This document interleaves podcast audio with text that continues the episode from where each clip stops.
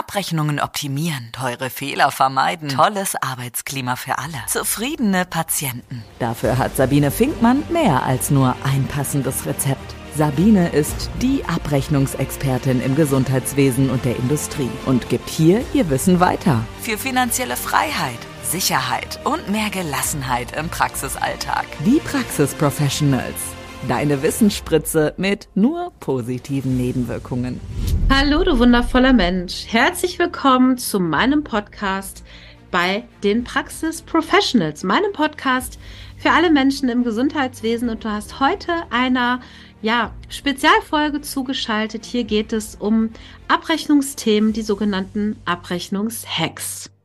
Und heute habe ich mir vorgenommen, etwas über die Gesprächsleistung im einheitlichen Bewertungsmaßstab zu erzählen, dem EBM also die Abrechnung der gesetzlich krankenversicherten Patienten. Und ich werde immer wieder gefragt, Mensch, Sabine, wie ist denn das eigentlich mit der sprechenden Medizin?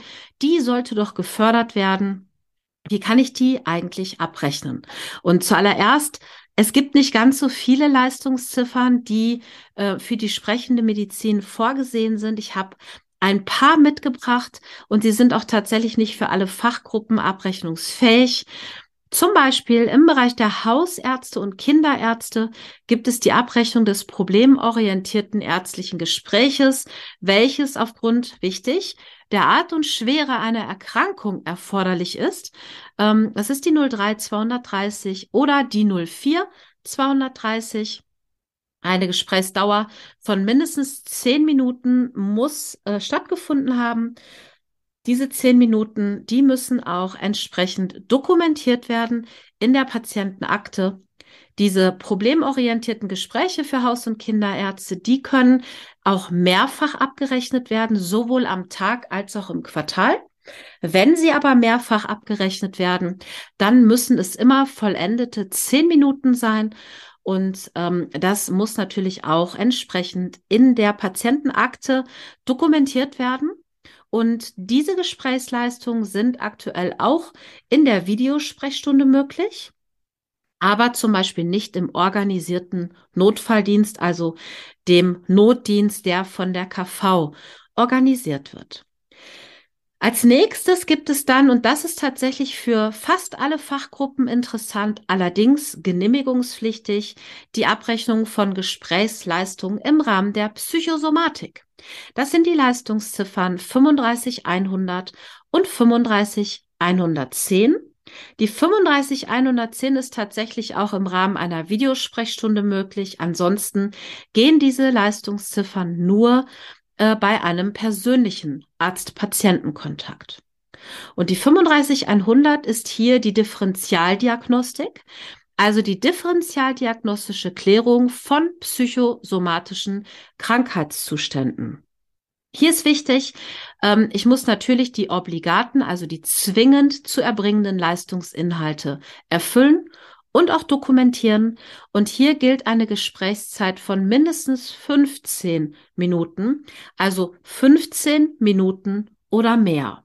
Bei dieser Leistungsziffer ist eine Mehrfachabrechnung am Tag natürlich nicht möglich. Sie ist nur einmalig pro Tag abrechenbar und ähm, hier bitte aufpassen. Es ist eine differentialdiagnostische Klärung. Ähm, das heißt, hier muss man schauen, ob sie im Quartal aufgrund des Leistungsinhalts überhaupt mehrfach abrechnungsfähig ist. Es gibt keinen Ausschluss, dass sie nur einmal im Quartal geht, aber wir müssen ja den obligaten Leistungsinhalt erfüllen. Für die 35100 brauche ich eine Diagnose aus dem Kapitel F äh, der ICD-Schlüssel und das Kapitel F, das sind psychische und Verhaltensstörungen. Darunter fällt zum Beispiel auch die Anpassungsstörung, andere neurotische Belastungs- oder somatoforme Störungen. Das geht von F00 bis F99. Die zweite Ziffer aus dem Bereich der Psychosomatik, die ebenfalls genehmigungspflichtig ist, aber eine Gesprächsleistung ist, ist die 35110. Hierbei handelt es sich um die verbale Intervention bei psychosomatischen Krankheitszuständen.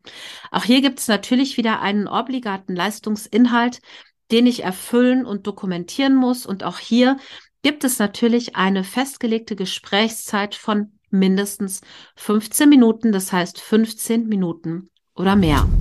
Aus dem Leben einer medizinischen Fachangestellten. Wie man eben schon an der Überschrift wahrscheinlich gelesen oder gehört hat, die verbale Intervention bei psychosomatischen Krankheitszuständen. Daraus lese ich schon, dass es sich hierbei um eine gesicherte Diagnose handelt. Wiederum aus dem ICD Kapitel F. Ähm, das hatten wir gerade schon, das sind die psychischen und Verhaltensstörungen F00 bis F99. Hier der Unterschied. Ich gehe schon von einem psychosomatischen Krankheitszustand aus. Das heißt, hier brauche ich eine gesicherte Diagnose. Ich kann die 35110 bis zu dreimal am Tag abrechnen. Aber Achtung, nicht im direkten zeitlichen Zusammenhang. Das heißt nicht von 8 Uhr bis 8.45 Uhr, sondern das würde bedeuten um 8, um 12, und um 15 Uhr, weil dieser psychosomatische Krankheitszustand so schwer ist, dass dieser Patient, diese Patientin über den Tag mehrfach kommen muss. Ja, weil es einfach gerade schwierig ist. Neben diesen Gesprächsleistungen gibt es natürlich noch weitere Besonderheiten. Ich habe jetzt hier nur einen ganz kleinen Auszug dabei. Wir haben zum Beispiel im Kapitel der Gynäkologie die Leistungsziffer 08 347. Das ist die Erörterung des biomarkerbasierten Tests bei Patienten mit Mammakarzinom. Das ist zum Beispiel Oncotype.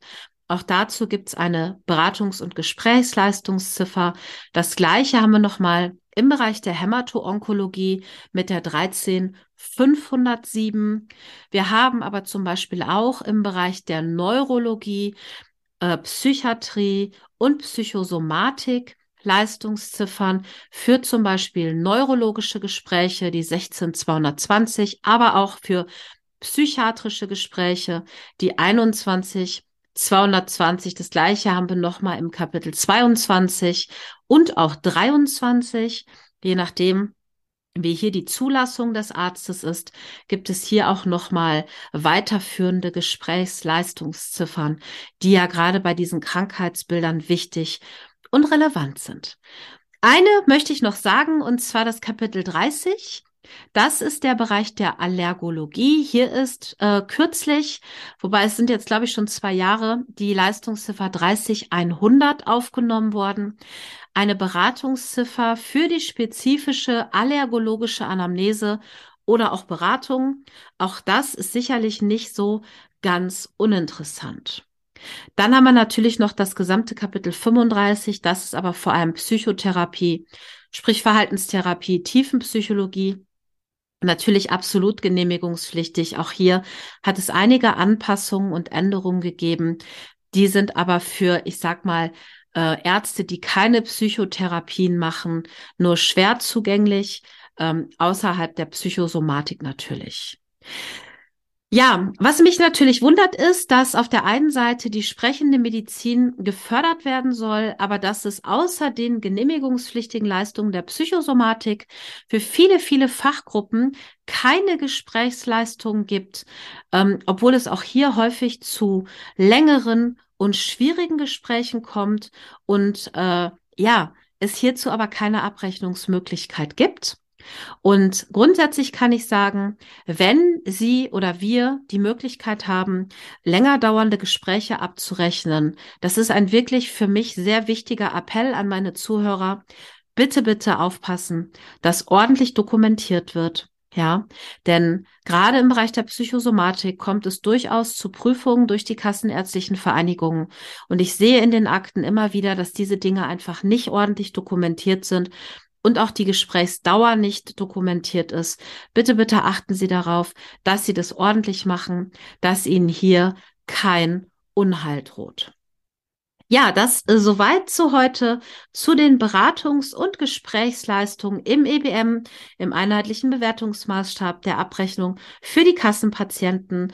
Und wenn ihr das spannend fandet und ihr mehr zu diesen Themen wissen möchtet, dann könnt ihr mir natürlich auch gerne schreiben, zu was ihr einen der nächsten Podcasts hören möchtet, was euch brennend interessiert. Und wenn euch das Spaß gemacht hat, dann freue ich mich natürlich, wenn ihr zu einem meiner nächsten Podcasts wieder dazuschaltet oder wenn ihr ihn gleich einfach abonniert, weil dann bekommt ihr die aktuellen Folgen immer direkt mit. Die Details zu mir und wie ihr Kontakt aufnehmen könnt, die findet ihr unten in der Beschreibung. Ihr könnt diesen Podcast auch gerne bewerten, würde mich sehr, sehr freuen oder auch weiterempfehlen. Und ansonsten wünsche ich euch eine tolle Zeit und ich verbleibe mit den Worten, wir hören uns. Bis dann. Mehr Geld verdienen und Zeit gewinnen. Wie es geht, erfährst du auch in der nächsten Folge von Die Praxis Professionals mit Sabine Finkmann.